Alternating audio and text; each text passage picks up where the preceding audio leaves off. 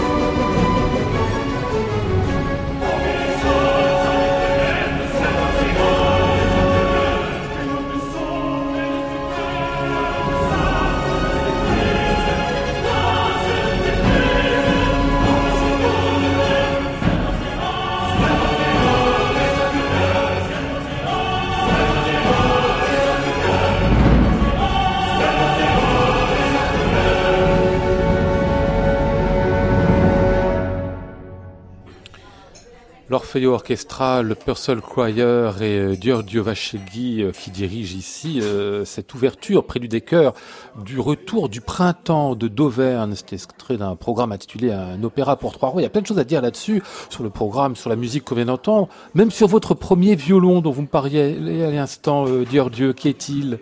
Nous sommes très, honorés d'avoir Simon Standage comme premier violon dans l'Orfeo Orchestre.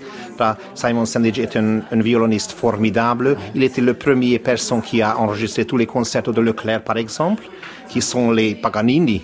Les concertos par Paganini, le français Paganini, la musique d'un niveau le plus élevé et plus demandant techniquement pour le violon jamais, je pense. Alors, c'est un grand honneur pour nous d'avoir Simon et la semaine prochaine, il va arriver à Budapest à faire Hypernest chez nous. Et c'est un habitué de chez Gardiner aussi, me disiez-vous, c'est ça hein? Oui, Simon Standage était, était concertmaster pour le premier violon pour John Elliott Gardiner. et, il a quel âge du coup aujourd'hui? Euh, Simon Standage a à peu près 75, Ah oui, 76. quand même. Et il joue toujours, bah écoutez. en Et cas, euh, hein. grâce à Dieu, il est dans une forme formidable. Ah, ouais. alors la musique qu'on vient d'entendre ici, donc euh, ce d'Auvergne fait partie de ce programme intitulé euh, Un opéra pour trois rois qui a été euh, construit par Benoît Dredvicki euh, et vous-même, c'est ça hein? Exactement, c'était un opéra imaginaire. Un opéra imaginaire, c'était une, une pastiche pour, comme illustration de notre ex, de nouveau exhibition de, à Versailles qui s'appelle Fête et divertissement à la cour. Et c'est pourquoi nous avons fait une mixture, une pastiche des opéras qui était liée à de Versailles à partir de, de le plaisir de l'île enchantée 70, 64 peut-être. C'était le premier ouverture jouée à Versailles de Lully jusqu'à Piccini et Gluck jusqu'à 1779. Quasiment un siècle de musique, c'est ça au moins. Oui, exactement. Et c'était une opéra euh, imaginaire. Les, les morceaux étaient choisis par Benoît Dratvicki, artistique directeur du CMBV. Et c'était un- il y avait des grandes choses célébrées comme Tristes après de Rameau. Et, mais autrement, cette musique, autant que je sache, alors cette, cette pré- ouverture et prélude des chœurs de d'Auvergne était jouée pour la première fois depuis le XVIIe siècle. Ça, C'est impressionnant ce qu'on hein, Louis Noël. Hein oui, oui. Je crois que vous connaissez, vous connaissez bien d'Auvergne, vous en plus. Ben, exactement. Et puis c'est c'est un des compositeurs, je trouve, euh, qui, pourrait être plus rejoué. Parce qu'il y a quand même beaucoup de musique, il y a beaucoup d'opéra. Et sa musique vaut vraiment le détour. C'est vrai qu'on le met un petit peu dans l'ombre de Rameau, mais euh, Eh on a Lully d'un côté, Rameau de l'autre, comme s'ils voilà, écrasent un Et, peu tout, quoi. et à côté de ça, plus personne. Alors qu'en fait, il y en a quand même beaucoup. Ouais.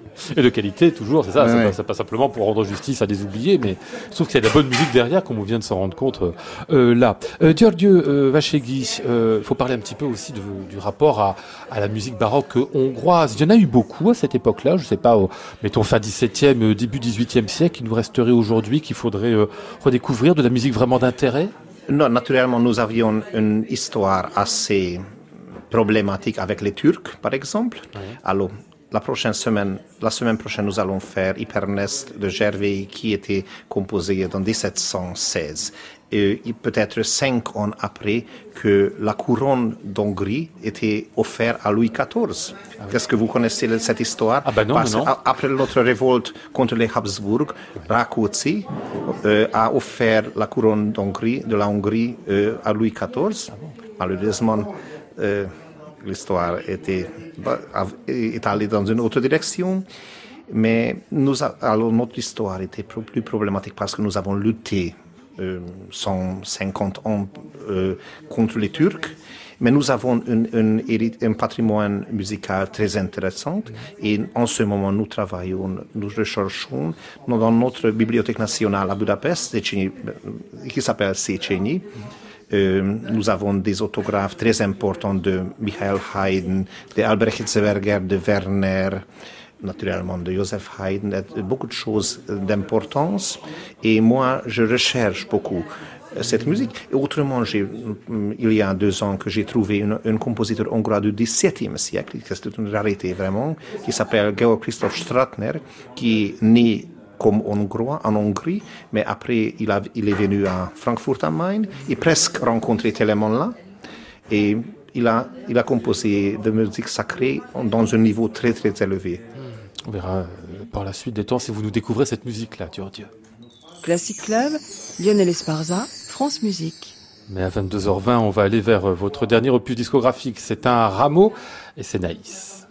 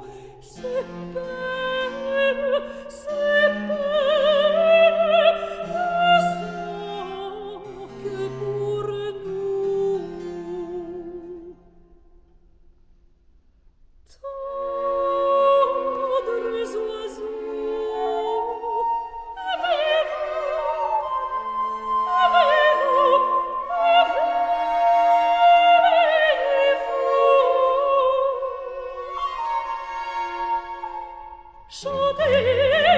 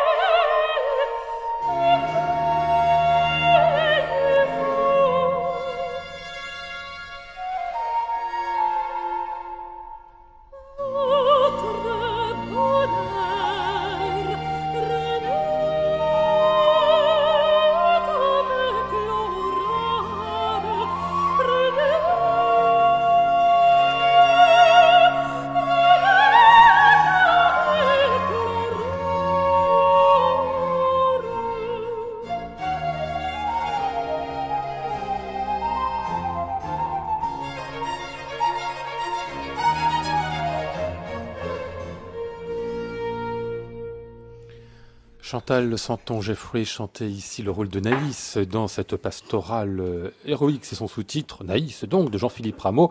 C'est avec l'orchestre Orfeo dirigé par euh, Dieu Dieu Vachegui, disque paru euh, au printemps sur le label Glossa, de cette très belle œuvre. J'ai l'impression que le Rameau c'est au cœur pour vous, hein, Dieu Dieu. Je, suis convaincu, absolument convaincu, on ne peut pas vivre sans Rameau, parce que sans Rameau, c'est une chose vraiment nécessaire pour la vie. Pour la vie tout court absolument. Ah bon, d'accord. Bon, très bien.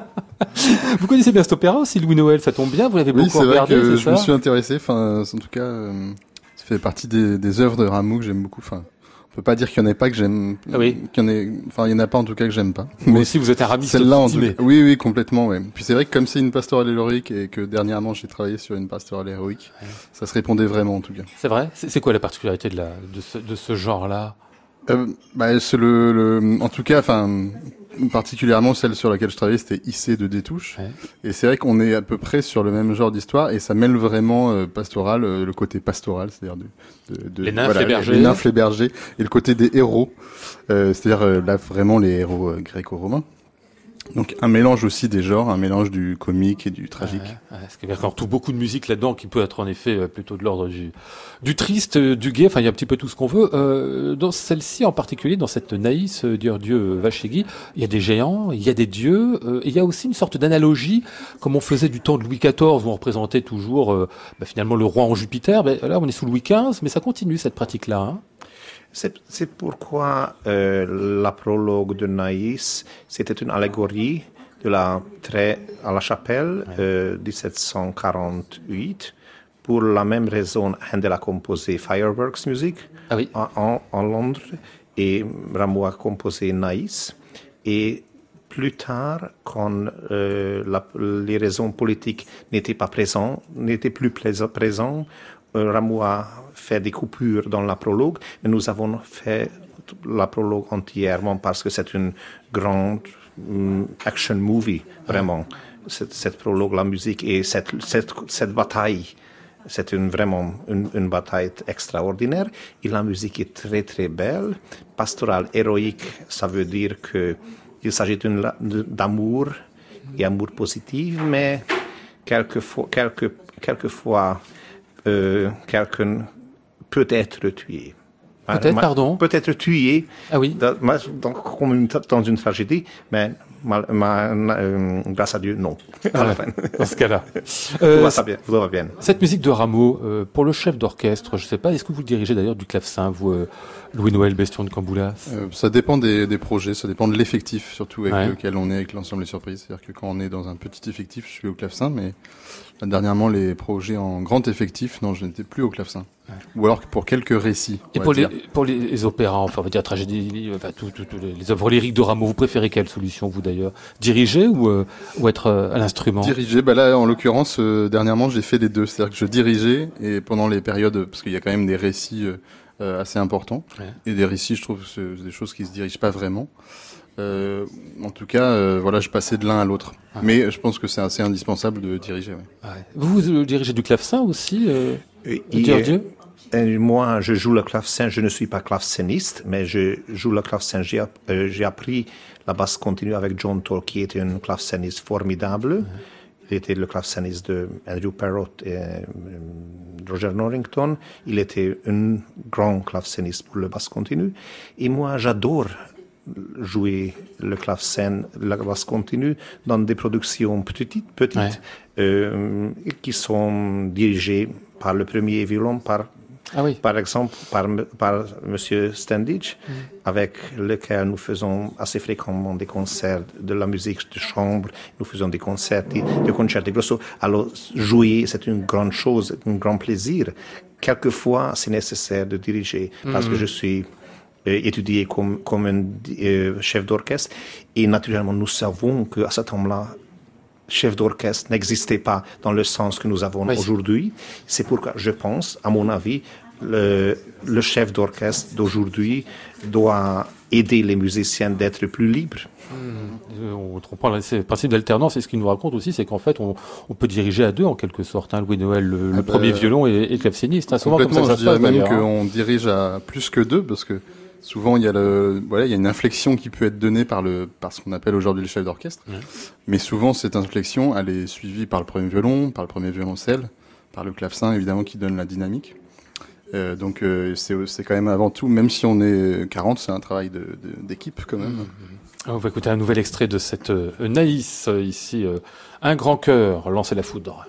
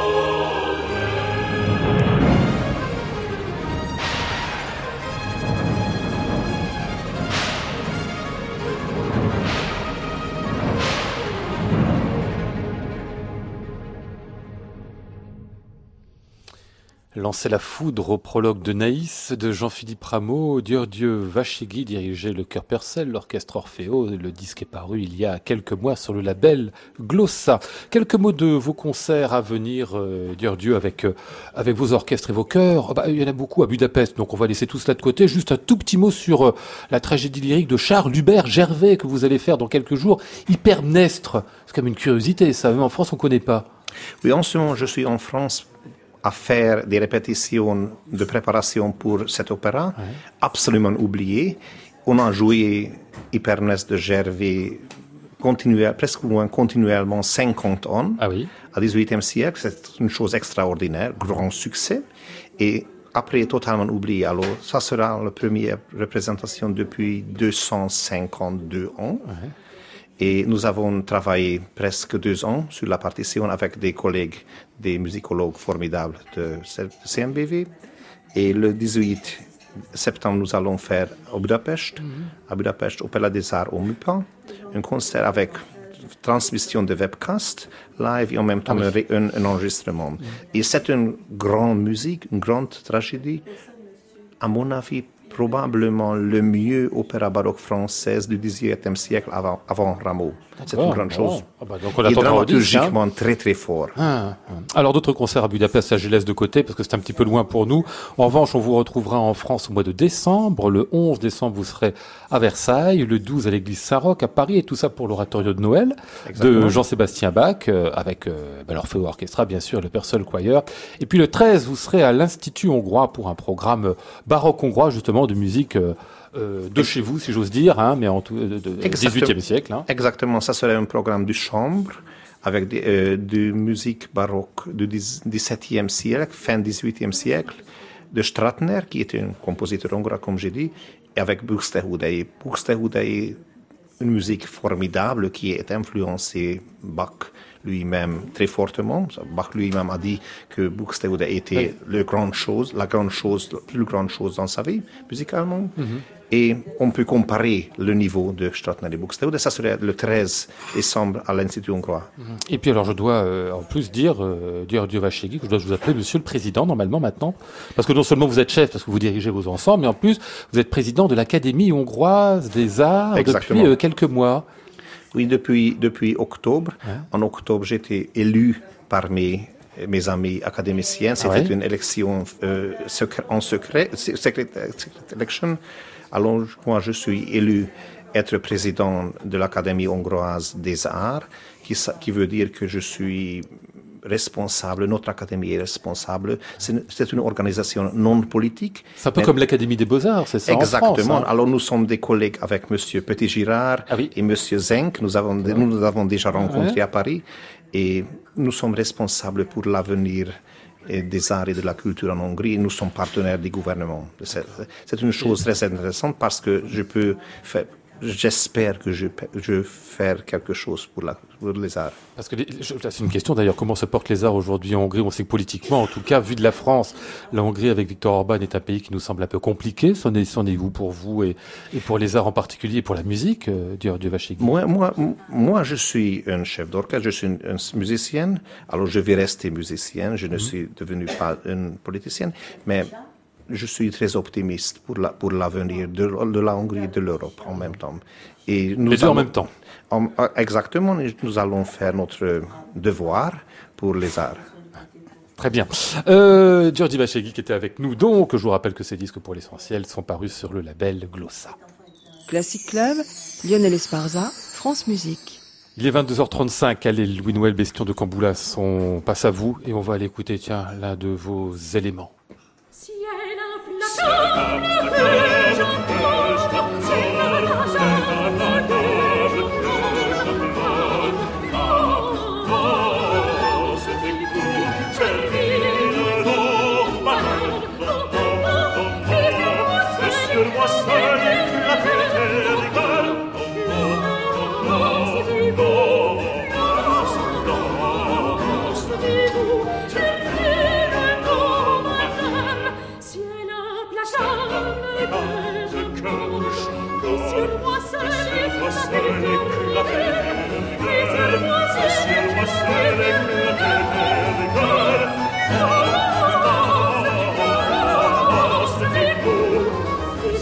Sole clate terrica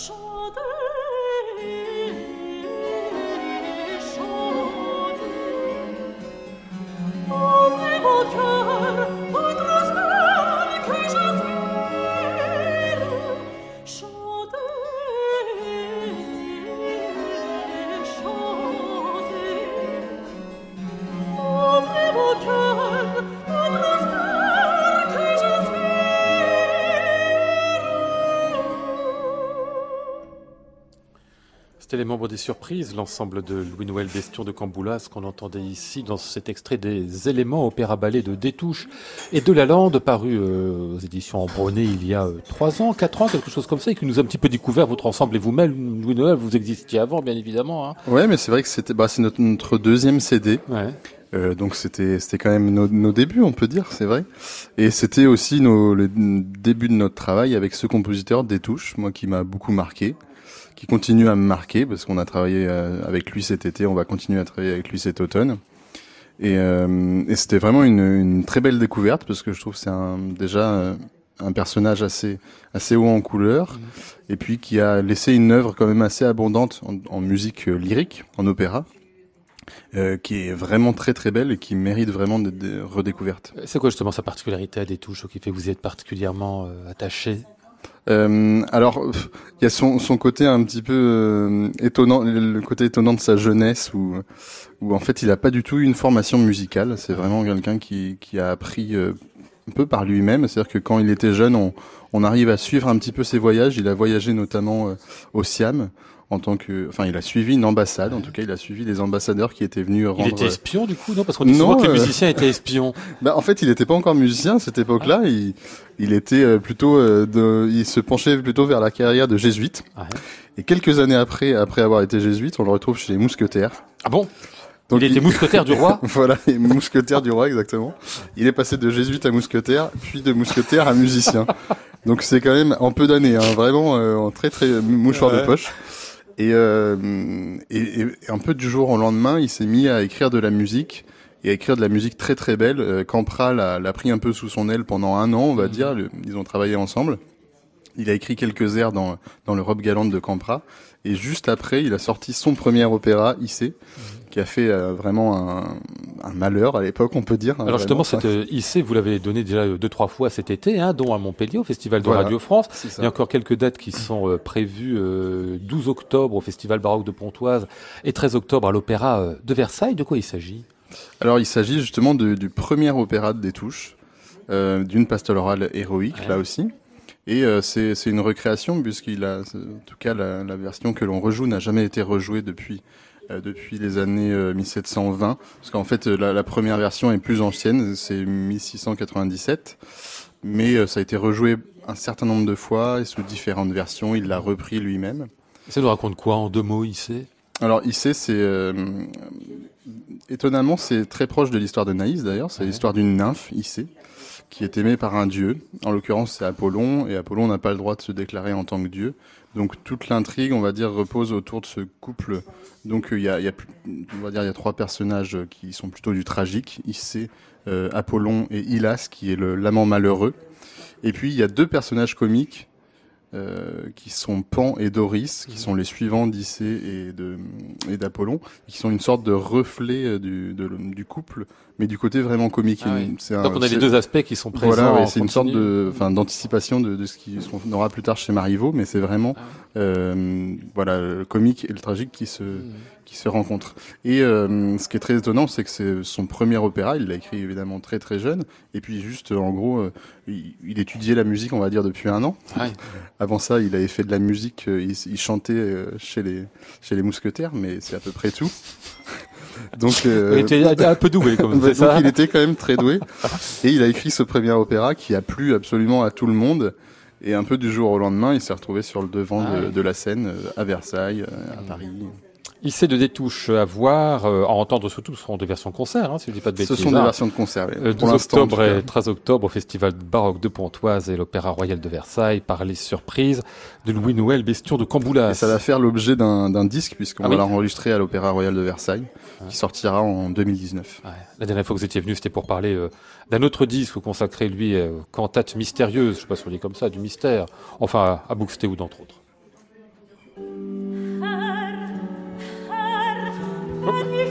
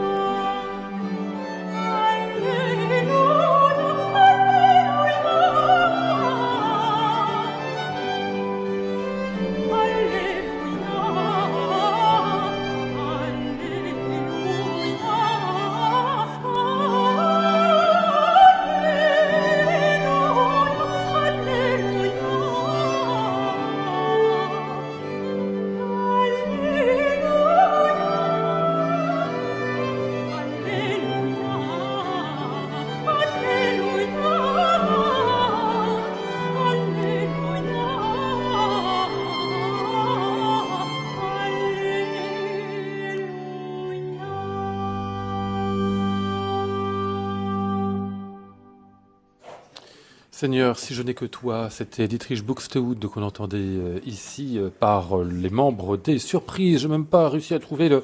Ah ben si, c'était Maëlys de Villoutré qui chantait ici. Tout simplement, bah oui, Louis Noël qui chantait avec vous euh, et votre ensemble sur ce très beau disque pareil il y a peu, lui aussi aux éditions Embronné. Alors, vos programmes à venir, alors quand même, sujet d'étonnement, mais toujours avec vous, puisque vous avez gardé évidemment votre, votre côté baroque, hein, complètement, et puis il y a un côté moderne qui est toujours là, et puis qui continue de vivre.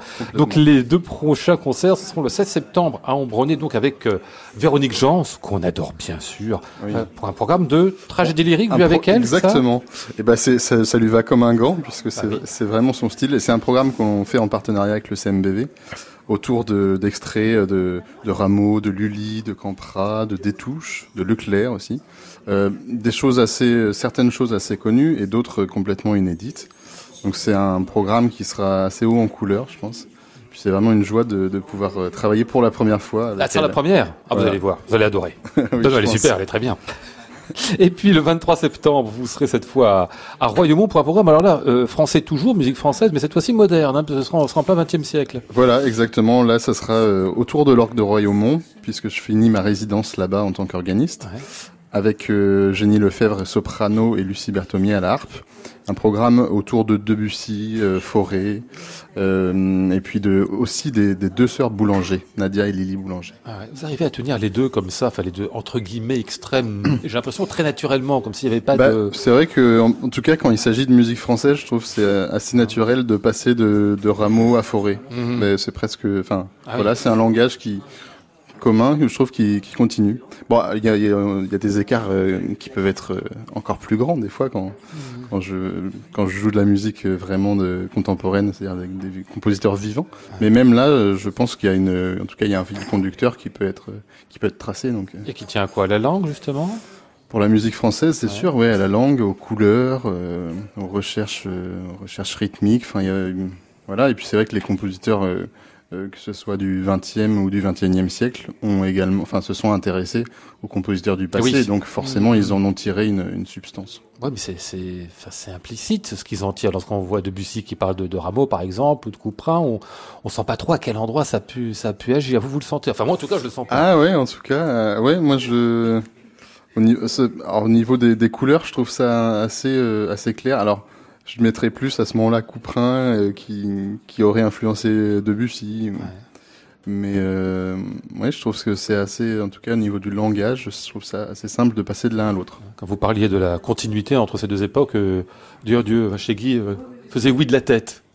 Oui, absolument. Je suis, euh, il y a des jours que j'ai dirigé Schubert avec Requiem de Fauré ensemble parce que je pense, je trouve très vrai que la musique française a une entité, com- comment se dire, euh, alors unité, une unité dans et pourquoi Debussy a trouvé Rameau tellement formidable et autant que je sache, euh, Debussy a une opinion pas très favorable sur Gluck par exemple, mais Rameau était l'esprit vrai français pour lui. C'est- c'est- je suis d'accord, mais je ne suis pas malheureusement, je ne suis pas français. Oui, oui, bah, bah, vous le dirigez très bien, donc ça, compense. Bon, bah, très bien, tout cela, les programmes à venir, sinon, donc, il sait ça, on l'a dit, vous avez encore des projets, euh, Louis-Noël Bestion de Camboulas, qui portent encore un peu plus Ouais, loin. sur le sur les années prochaines, il y a plein de choses. Euh, aussi avec ma casquette euh, d'organiste, n'est-ce Ouais. pas? Et justement où je vais fouiller dans des répertoires plus proches, euh, notamment euh, pour un concert dans le festival Présence à Radio France. Oui. euh, en début 2019, et puis euh, sur la saison suivante, il y aura aussi un programme à Radio France autour de Dutilleux, euh, à l'orgue. Ça sera à peu près inédit. Euh, Encore comme chef d'orchestre, je comprends, mais c'est un mystère pour moi que comme instrumentiste, on aille à des périodes aussi différentes, dissemblables. Parce que rien que l'é- l'écriture, enfin, je veux dire l'écriture d'un, je sais pas, d'un détouche, la manière dont c'est écrit, la manière dont c'est pensé, l'écriture contemporaine qui reconfigure tout quasiment à chaque pièce, Ouais, ouais. semble tellement éloignée l'une de l'autre, non? Oui, oui, c'est vrai, mais euh, en tout cas, les, je trouve que ce serait dommage de s'en passer. Enfin, en tout Oui. cas, quand quand il y a des musiques aussi belles qui nous touchent, ce serait dommage de s'en passer, ouais, de, ne pas pouvoir les, les jouer, les défendre. L'un de vos derniers disques, donc, euh, avec ces cantates dont on vient de parler, eh bien, c'est ce bac inspiration dont nous avait parlé Julia Turel. Elle était venue ici dans cette émission pour Oui. en causer. Je savais même pas que vous la connaissiez. Je savais même pas qu'elle jouait avec des, entre guillemets, baroqueux, la Bah. C'était une, re- une rencontre inédite en fait, parce que Juliette, euh, justement Juliette Hurel voulait faire un programme autour de Bach, Ouais. parce qu'elle a toujours euh, aimé cette musique, elle l'a toujours jouée. Puis c'est vrai qu'avant ça, elle avait enregistré du, du Carl Philippe, elle avait enregistré du Mozart, et puis voilà, elle voulait quand même arriver au, au père spirituel, Bach, et justement elle, s'est approchée de, de baroqueux, comme, euh, comme on peut le dire. Bah, elle voulait des gens informés, quoi. Voilà, oui, exactement. et puis ça a été euh, l'occasion d'une rencontre. Ah ouais. Eh ben, on va, on va voir la trace de cette rencontre, on l'entendra elle. Et puis c'est dans la cantate du café qu'on écoute euh, ceci. La chanteuse ici, c'est à nouveau Maëlys de Villoutré.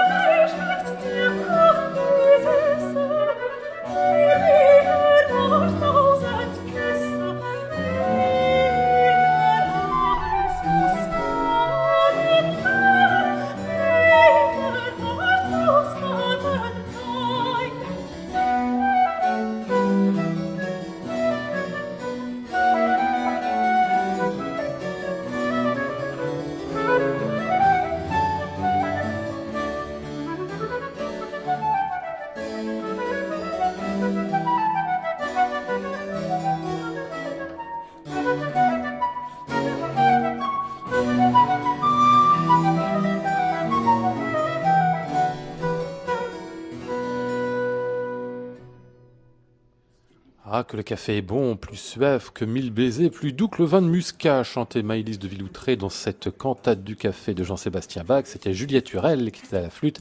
Et puis euh, votre ensemble Louis-Noël Bestion de Camboulas que vous dirigiez sur ce disque Alpha de euh, la Juliette. Euh, encore un mot sur euh, IC. Donc je rappelle les dates. Hein, Louis-Noël, 12 octobre euh, à Pontoise, le 13 à l'Opéra de Versailles.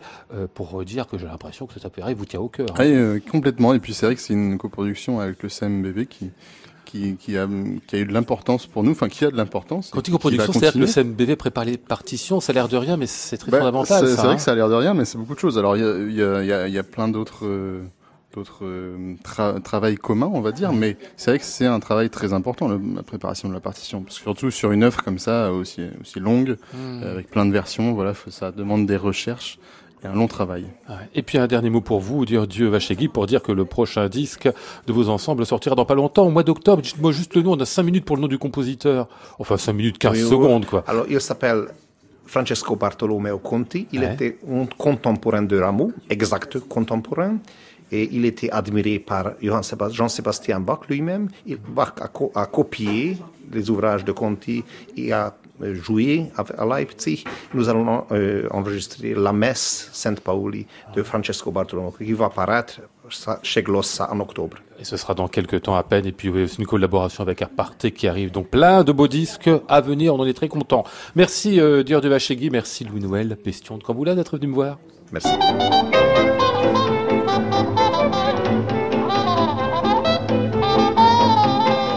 Nous étions aujourd'hui avec Maud Nourri, Flora Sternadel, Antoine Courtin, Romain Luquien, c'est Christophe Michou. Voici le ciel peuplé de ces moutons blancs. Voici la mer troublée, spectacle troublant. Je vous retrouve demain jeudi, nous parlerons du concours Svetlanov qui se déroule en ce moment même à la Maison de la Radio avec son directeur artistique René Köring. J'entends la ville qui me dit bonsoir et moi sur le quai de la gare, je dis de mon mieux des mots d'adieu. Très bonne nuit à tous à l'écoute de France Musique. 23h, voici Arnaud Merlin et le portrait contemporain. À réécouter sur francemusique.fr.